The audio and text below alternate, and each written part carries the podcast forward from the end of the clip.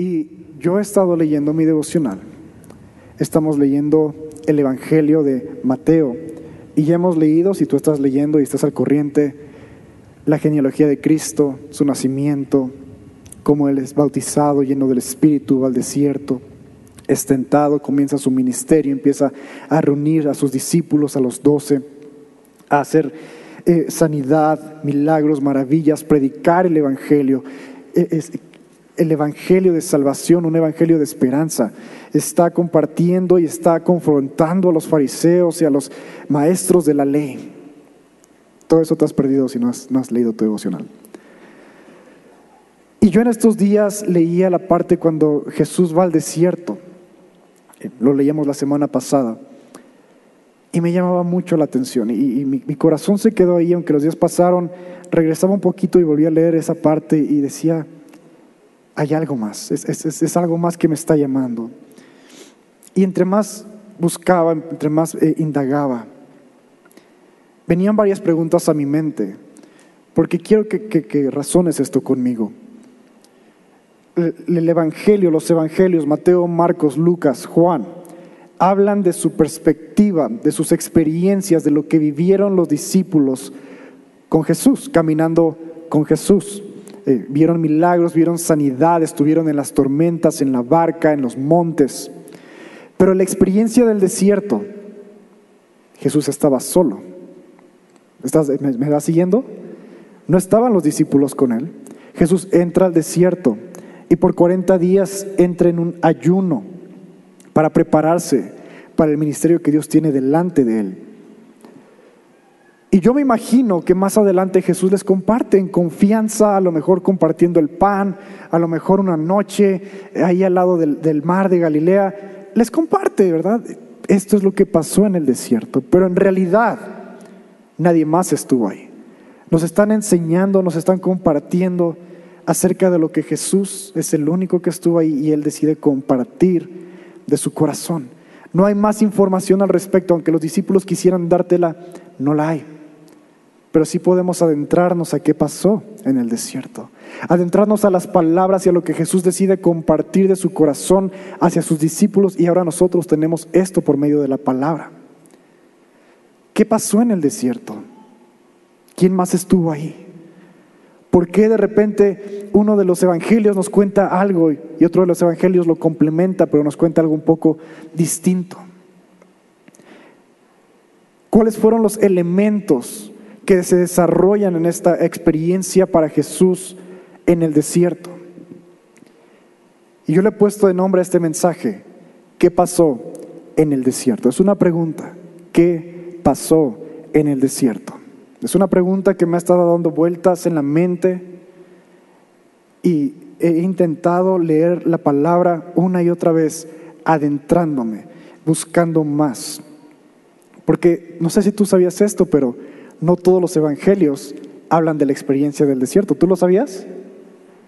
Mateo y Marcos nos hablan de esta anécdota tal y cual la, conocemos, de cómo Jesús entra en el desierto y viene el enemigo y le quiere tentar tres veces, le tienta tres veces, no quiere, le tienta. Y Jesús pasa la prueba y luego sale y continúa.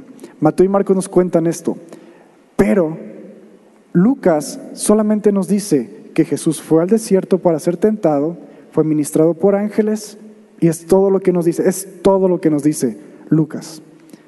Y Juan no nos dice nada acerca de la experiencia del desierto. ¿No se te hace interesante? Se me hace todavía más interesante que entre Mateo y Marcos el orden de las tentaciones cambia.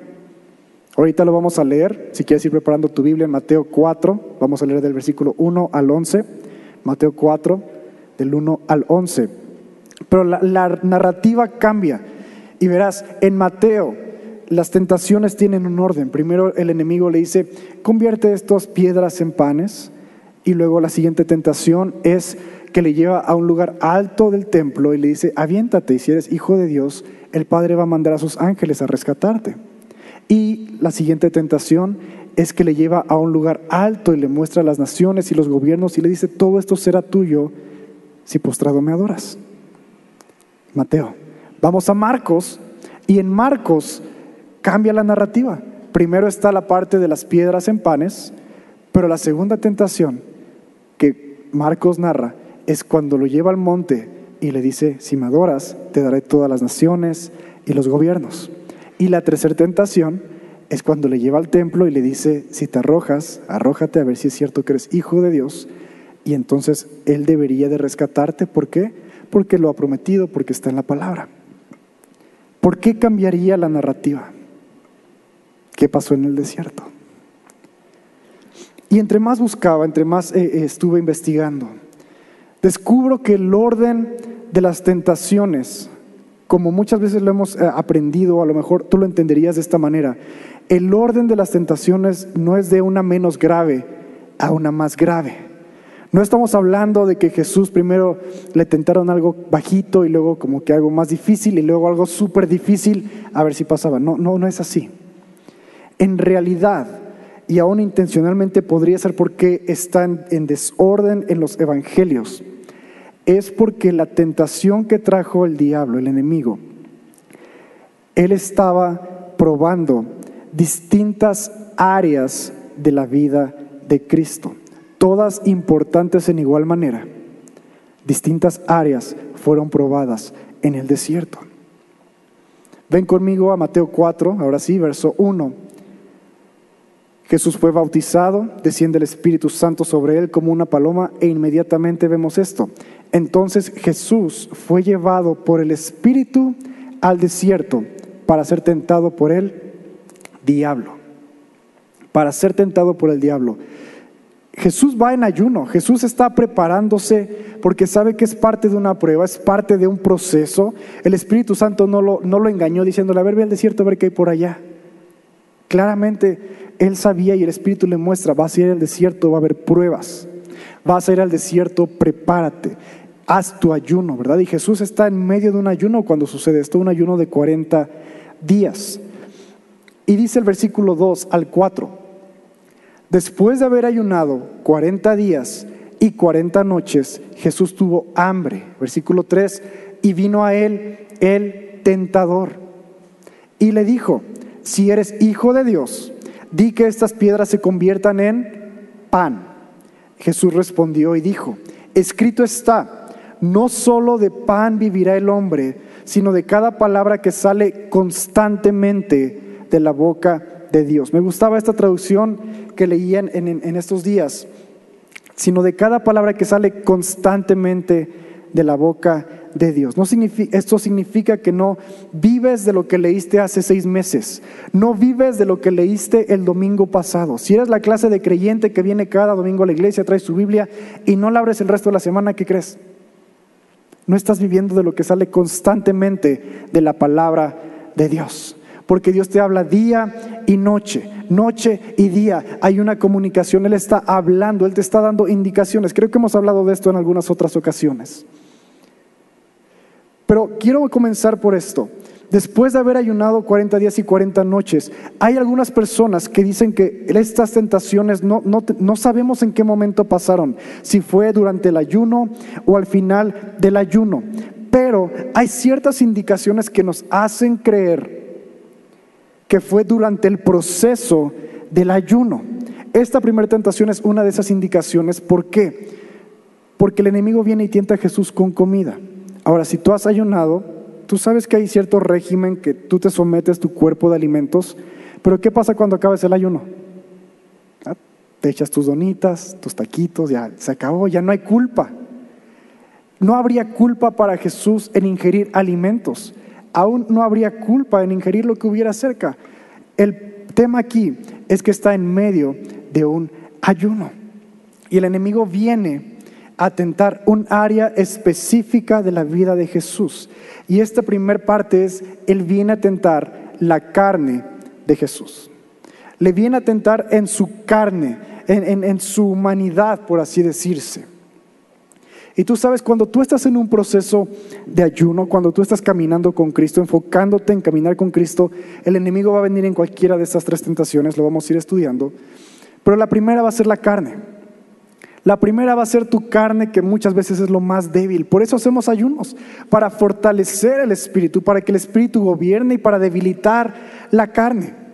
Pero el, el, enemigo viene y tienta a Jesús con la comida. ¿Por qué? Porque había ayunado por varios días. A lo mejor ya está en el final de su ayuno, día 30, 38, 39. Y el enemigo sabe que es la parte más débil, donde ahorita está pasando Jesús, lo que le está, la tripa le está diciendo, dame algo. Pero contigo y conmigo no siempre va a ser comida. Y el enemigo va a venir y va a tentar tu carne de distintas maneras. A lo mejor tú estás, llegas a tu casa, te toca lavar la ropa, sales a atenderle y de repente escuchas la vecina diciendo, ay no, y le dijo y me dijo, y entonces la patrulla y vino y se agarraron y el perro. Te está tentando en el chisme, está siendo tentado en un área que para tu carne es débil, ¿verdad?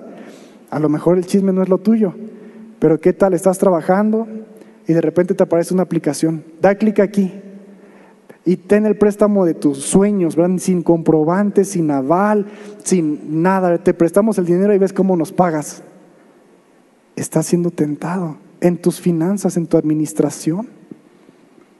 Estás tal vez mandando mensajitos en tu teléfono y te aparece una, una imagen, ¿verdad? Te aparecen bien grandotas. Conoce gente soltera, ¿verdad? Guapa en la Gustavo Amadero, porque aparte saben en dónde estás. ¿eh? El enemigo te tienta así con código postal. El enemigo va a tentar tu carne. ¿Dónde es el área débil que has estado trabajando en estos días? A lo mejor es tu enojo, ¿verdad? Y cualquier cosita, me tropecé y ya la traigo contra la bocina, contra el hermano, contra el que se rió. Es parte de la tentación de la carne. ¿Y qué es lo que Jesús le dice al enemigo? Le dice, escrito está, no solo de pan vivirá el hombre, sino de cada palabra que sale constantemente de la boca de Dios. Y Jesús usa la palabra. Y quiero que tengas esto en mente, porque es una de las herramientas que Jesús tiene en el desierto. Jesús tenía la palabra. Tal vez no tenía los escritos, ni la Biblia, ni el estudio, pero ¿qué crees? La tenía en su corazón y en su mente y estás seguro constantemente meditando en la palabra como lo indican las escrituras de día y de noche meditarás en este libro de la ley, meditarás en estas enseñanzas, meditarás en estos principios. Y yo estoy seguro que en su tiempo de desierto Jesús no estaba sentado en una roca contando los días, ¿verdad? Ya llevo una luna, dos lunas, tres lunas, ya una luna llena, 28 días. Jesús estaba activamente trabajando durante su ayuno, meditando en la palabra. Y Jesús responde con la palabra inmediatamente. No solo de pan vivirá el hombre, sino de cada palabra que constantemente sale de la boca de Dios. ¿Qué pasó en el desierto? Jesús estaba meditando en la palabra. Jesús practicaba lo que nosotros le llamamos la lectura de la palabra. Avanzamos a la siguiente tentación. Mateo 4, versos 5 al 7. Mateo 4, versos 5 al 7. Dice, entonces el diablo le llevó a la ciudad santa y le puso sobre el pináculo, sobre la parte más alta del templo, y le dijo, si eres hijo de Dios, échate para abajo, lánzate, porque escrito está, el, el diablo conoce la palabra, a sus ángeles mandará cerca de ti, y en sus manos te sostendrán, para que no tropieces con tu pie en piedra. Y Jesús le responde, escrito está también, no tentarás al Señor tu Dios. Qué curioso y qué será este esta segunda tentación que trae el enemigo, porque no nada más es aviéntate a ver si Dios te va a, a cachar. El enemigo está tentando con el orgullo de Cristo. Y déjame explicártelo. Segundo punto, el enemigo está tentando el orgullo de Cristo. Porque le pudo haber llevado a cualquier montaña, ¿no lo has pensado? Hay montes más altos que el templo. De hecho, Jerusalén está rodeada de montes Puedes verla desde varias partes, de cualquiera de sus montes. Yo he estado Monte Hermón, Masada. Son lugares altos, son lugares que tú te paras en el borde y si te caes, fuiste. Pero ¿por qué lo llevaría al templo? Porque en el templo, ¿quiénes están? Los sacerdotes, están los estudiosos, está la gente que iba a adorar. ¿Y qué crees que el enemigo quería hacer una función pública? Si eres hijo de Dios, vamos a demostrarle a todos, a ver si es cierto, a ver si sí, si, si eres hijo de Dios, a ver si sí le perteneces. está tratando, está picando el orgullo que pudiera haber en Jesús. Y si hubiera una gota de orgullo, Jesús hubiera dicho, pues va, ¿verdad? Ahorita te demuestro a ti y a todos que soy el Hijo de Dios. Pero le responde, una vez más, escrito está, no tentarás al Señor tu Dios. Y eso me habla de que Jesús tenía una vida de intimidad, una vida de oración con el Padre. ¿Por qué? Porque no le falta su identidad. No le falta la afirmación, no necesita decir, ay, sí seré, no seré. Este, no sé, la última vez que hablé con mi papá, pues no me dijo que me amaba. A ver, voy a intentar a ver si con esto demuestra algo. No. Jesús tiene una vida de oración, una vida de intimidad con el Padre. Y no le falta que alguien le reafirme la identidad, no le falta que alguien le cuestione si es o no es, si vendrán ángeles o no vendrán. Jesús tiene la certeza y la confianza de que si se tropezara, el Padre mandaría ángeles, el Padre mandaría una respuesta, el Padre mandaría el auxilio correcto. Pero no tiene que demostrarle nada a nadie. Entonces pasa esta segunda tentación. Y a veces así te pasa a ti y a mí. Vamos por nuestra vida y tienes una buena racha de lectura de la palabra y ya sientes que vuelas, ¿verdad? Ya con mi sombra las plantas crecen, ¿verdad? La gente cambia nada más de hablar conmigo, le sonrío a la gente en el transporte y cambian solitos. Ya sentimos que el orgullo, ¿verdad? Que yo soy hijo de Dios, tú no eres hijo de Dios. Los que somos hijos de Dios, bendecidos y en victoria. Tú, ¿quién sabe? Pero no, si tú pasas tiempo en oración, en intimidad con Dios, tú conoces tu identidad, tú sabes quién es tu Padre, tú sabes que eres bendecido, no le tienes que demostrar nada a nadie. De hecho, la palabra te dice, ustedes quédense callados. Jehová peleará por ustedes mientras ustedes se quedan calladitos. No hay que demostrarle nada a nadie. Pasamos a la tercera tentación que vemos aquí en esta historia. Tercera tentación del enemigo. Mateo 9, digo Mateo, Mateo 4, versos 8 al 10. Versos 8 al 10. Y dice, otra vez el diablo le llevó a un monte muy alto. Vuelve la pregunta del punto anterior, ¿por qué no le llevó a este primer monte alto en un principio? Bueno, ya tenemos la respuesta. Le llevó a un monte muy alto y le mostró todos los reinos del mundo y la gloria de ellos. Y le dijo, todo esto te daré si postrado me adorares. Y quiero hacer una pausa aquí. ¿Qué es lo que el enemigo está tentando en este momento en la vida de Jesús? Jesús está en un proceso de ayuno, de prueba en el desierto, porque vienen años de trabajo, de establecer el reino de Dios, de anunciar el reino de Dios, de hacer discípulos, ver sanidades y todo tiene un propósito, todo tiene un plan y culmina en la cruz, el sacrificio de Cristo Jesús en la cruz y luego viene la, eh, eh, la victoria sobre la muerte, resucitar y cuando resucita nos reconcilia a ti y a mí con el Padre. ¿Estás de acuerdo? Solamente es por la cruz y, y, la vida que Cristo llevó que tú y yo estamos reconciliados por medio del Padre. Si Jesús solo hubiera caminado en la tierra no hubiera pasado nada. Sería un profeta más. Es importante que pase la cruz. Es importante que haya derramamiento de sangre para redención de pecados. Y más importante, es parte de la narrativa, es parte de las promesas de Dios para Cristo, que un día Él se sentará en el trono de Dios y reinará y gobernará sobre toda lengua, tribu y nación. Todo gobierno, todo gobernante serán puestos debajo de su autoridad. El Salmo 110 es, es un salmo mesiánico. David eh, proféticamente está cantando esto y dice, el Señor le dijo a mi Señor, el Padre le dijo a mi Señor Jesucristo, siéntate a mi diestra hasta que ponga a todos tus enemigos debajo de tus pies, hasta que los hayas sometido a todos. Es una promesa que va a pasar después de la cruz, cuando nos reunamos con Cristo al final de los tiempos, todas las naciones van a estar sometidas. ¿Y qué está pasando aquí? El enemigo está tentando a Jesús y le está diciendo, si solo me adoras un momento, Arrodíllate un momento, yo te doy todas las naciones. No tienes que hacer nada más. Te ahorras la cruz, te ahorras el sufrimiento, te ahorras la vía dolorosa. El enemigo está tentando el deseo por las promesas de Dios. Yo así le puse. El enemigo está tentando el deseo por las promesas de Dios. Y a veces nos pasa así a ti y a mí.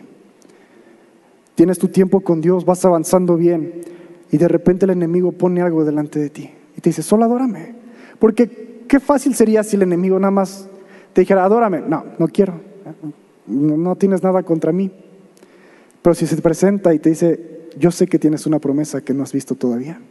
No has visto a tu familia ser alcanzada, pero adórame y puede que se reconcilien. ¿Lo pensarías? A lo mejor has estado esperando por años, orando que Dios traiga una esposa a tu vida. Y el enemigo te dice, adórame.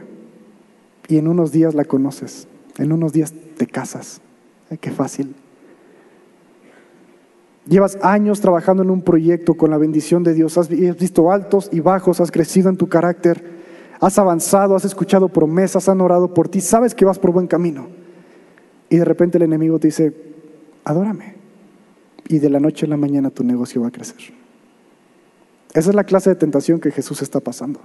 ¿Es una promesa? Sí. ¿Los gobiernos van a estar a los pies de Cristo? Sí. ¿Se les serán entregados? Sí. Pero no en el desierto, no así, no a un precio tan barato. Y Jesús le responde, vete Satanás porque escrito está, al Señor adorarás y solo a Él servirás. ¿Y qué vemos aquí que está pasando en el desierto? Jesús adora al Padre en el desierto. Yo no me imagino a Jesús, no lo puedo ver nada más sentado sin hacer nada, viendo cómo pasa el tiempo. Jesús está orando, está leyendo, meditando en la palabra y está adorando al Padre día y noche estos 40 días de ayuno. Y cuando el enemigo viene a tentar, viene a querer invalidar, viene a querer eh, deshacer lo que Jesús está construyendo, ya sea en la carne, en el orgullo o con las promesas que Dios sabe que tienen que cumplirse de tal manera que Dios ha establecido. Y Jesús, con estrellas y con colores, lo hace de la manera correcta. ¿Por qué? Porque Él tiene una vida de oración, de meditar en la palabra, una vida de adoración. Y entonces el versículo 11 nos deja, nos dice esto, el diablo entonces le dejó y vinieron ángeles y le servían. Otras traducciones dicen que vinieron ángeles y le ministraban, le fortalecían en este tiempo de ayuno. Pero qué interesante que en este tiempo donde Jesús decide enfocarse, donde Jesús decide prepararse, es cuando más pruebas vienen por parte del enemigo. Y tú sabes que estamos a punto de comenzar el día de mañana un tiempo de ayuno congregacional. Lo hemos hecho por varios años ya, ha sido de mucha bendición, es una oportunidad de crecer en tu vida personal, en tu carácter, en sofocar, en someter la carne que hay dentro de ti, porque no nada más es dejar de comer es trabajar en tus hábitos, en tus disciplinas espirituales. Porque cuando estás ayunando estás más consciente y dices, yo soy una persona que a veces me enojo mucho y durante mi ayuno hago todo el esfuerzo por no enojarme. Durante el ayuno también hago todo mi esfuerzo por tal vez dejar a un lado los actos eh, lujuriosos, por dejar a un lado las malas amistades, las malas palabras. Es parte de tu ayuno el que dices, quiero someter lo más que pueda que mi carne sepa que aquí gobierna Cristo, que Cristo es rey de mi vida.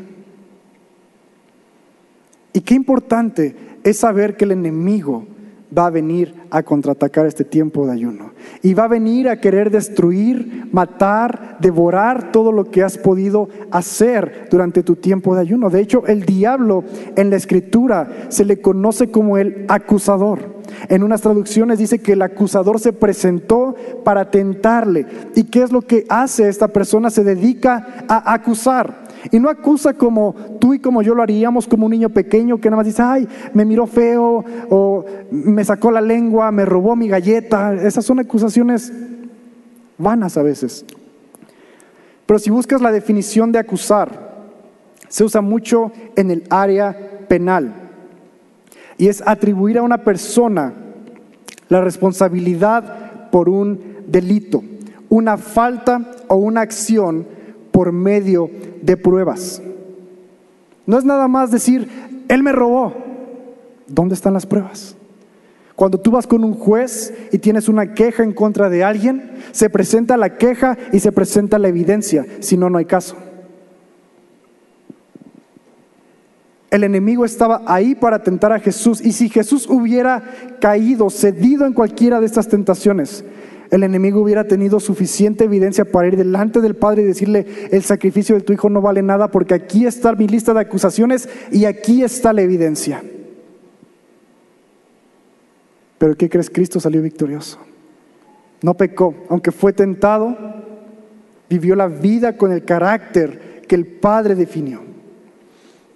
Y entonces, ¿qué crees? Cuando tú y yo estamos en un ayuno, tú y yo no somos Cristo. Tú, sí, tú y yo somos propensos a fallar. Somos falibles. De repente, en medio de mi ayuno puede que me enoje, salga de mí una palabra áspera. A lo mejor voy en el tráfico y ofendo a la persona que está alrededor, al lado de mí, ni siquiera se enteró, pero de mí salió una ofensa. A lo mejor estoy en el internet y veo algo que no debí de haber visto. ¿Y qué pasa?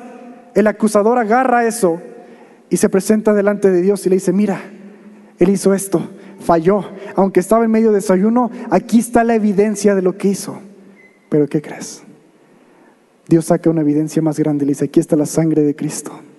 Y la sangre de Cristo cubre multitud de faltas, cubre multitud de pecados, porque Cristo no falló, porque Él tuvo el carácter correcto. El día de hoy tú puedes traerme quejas y, actas de faltas de otras personas, pero no pasarán. No las tomamos en cuenta porque la sangre de Cristo las ha cubierto. Dale gloria a Dios porque Cristo vivió una vida recta y te puede dar la salvación a ti y a mí y es abogado delante del Padre para ti y para mí.